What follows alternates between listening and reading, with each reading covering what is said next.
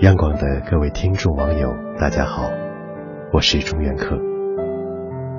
忙碌的一周，在城市的霓虹灯闪烁和田间的秋虫微鸣中结束了。在大都市奔波的你，有没有时常静下心来和自己来一场精神世界的独处？有没有渴望能静静地坐在一片微蓝的湖边，看着清澈的湖水明亮你的心境？今天。为您带来《瓦尔登湖》的一段美文，一起欣赏。瓦尔登的风景是卑微的，虽然很美，却并不是宏伟的。不常去游玩的人，不住在它岸边的人，未必能被它吸引住。但是，这一个湖以深邃和清澈著称，值得给予。突出的描写。这是一个明亮的深绿色的湖，半英里长，圆周约一英里有四分之三，面积约六十一英亩半。它是松树和橡树林中央的岁月悠久的老湖，除了雨和蒸发之外，还没有别的来龙去脉可寻。四周的山峰突然的从水上升起到四十至八十英尺的高度，但在东南面高到一百英尺，而东边更高到一百五十英尺，其距离湖岸不过四分之一英里，即三分之一英里。山上全部都是森林。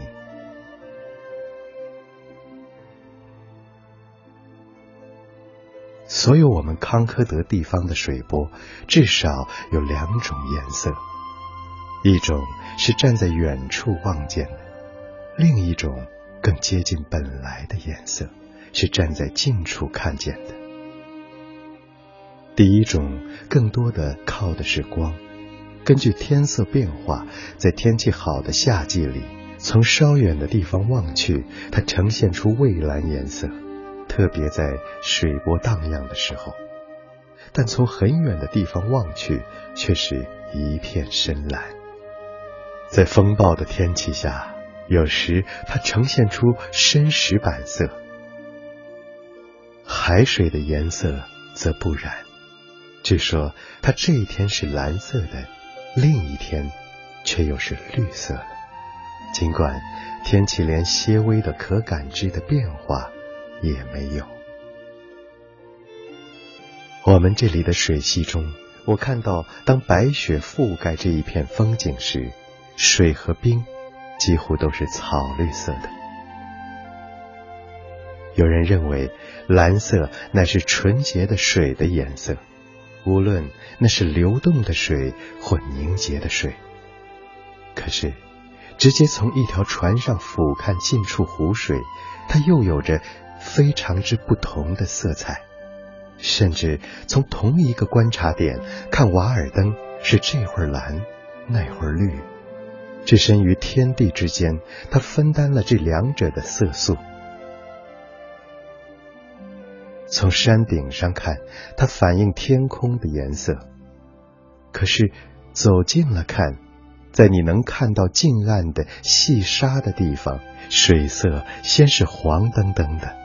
然后是淡绿色的了，然后逐渐的加深起来，直到水波一律的呈现了全湖一致的深绿色。却在有些时候的光线下，便是从一个山顶望去，靠近湖岸的水色也是碧绿的，异常生动的。有人说。这是绿源的反应，可是，在铁路轨道这儿的黄沙地带的衬托下，也同样是碧绿的。而且，在春天，树叶还没有长大，这也许是太空中的蔚蓝调和了黄沙以后形成的一个单纯的效果。这是它的红色彩圈的色素，也是在这个地方。春天一来，冰块给水底反射上来的太阳的热量，也给土地中传播的太阳的热量溶解了。这里首先溶解成一条狭窄的运河的样子，而中间还是冻冰。在晴朗的气候中，像我们其余的水波急湍的流动时。波平面是在九十度的直角度里反映了天空的，或者因为太光亮了，从较远处望去，它比天空更蓝些。而在这种时候，泛舟湖上四处眺望倒影，我发现了一种无可比拟、不能描述的淡蓝色，像沁水的或变色的丝绸，还像清风宝剑。比之天空还更接近天蓝色，它和那波光的另一面原来的深绿色轮番的闪现，那深绿色与之相比，便似乎很浑浊了。这是一个玻璃似的带绿色的蓝色，照我所能记忆的，它仿佛是冬天里日落以前。西方乌云中露出的一角晴天，可是你举起一玻璃杯水放在空中看，它却毫无颜色，如同装了同样数量的一杯空气一样。众所周知，一大块厚玻璃便呈现了微绿的颜色。据制造玻璃的人说，那是体积的关系。同样的玻璃少了就不会有颜色了。应该有多少的水量才能泛出这样的绿色呢？我从来都无法证明。一个直接朝下望着我们的水色的人所见到的是黑的或深棕色的。一个到河水中游泳的人，河水像所有的湖一样，会给他染上一种黄颜色。但是这个湖水却是这样的纯洁，游泳者会白得像大理石一样。而更奇怪的是，在这水中，四肢给放大了，并且给扭曲了，形态非常夸张，值得让米开朗基罗。来做一番研究。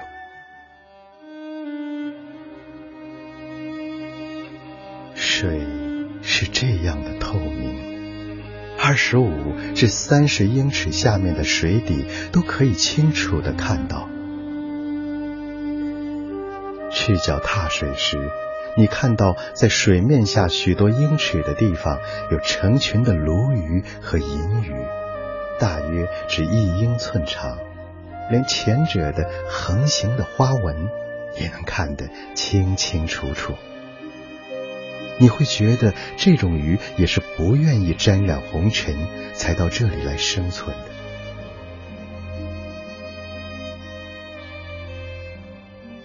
好了，今天的文章就分享到这里，祝各位晚安。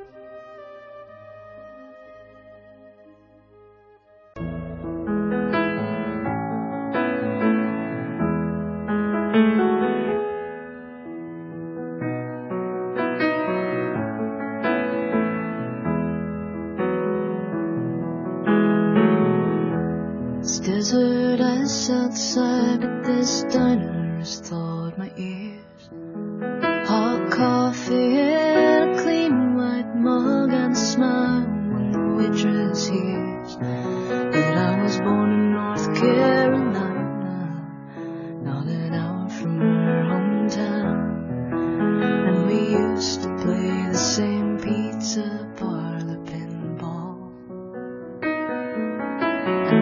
Dancing time suspended as I wonder how it is. We've been swept just by.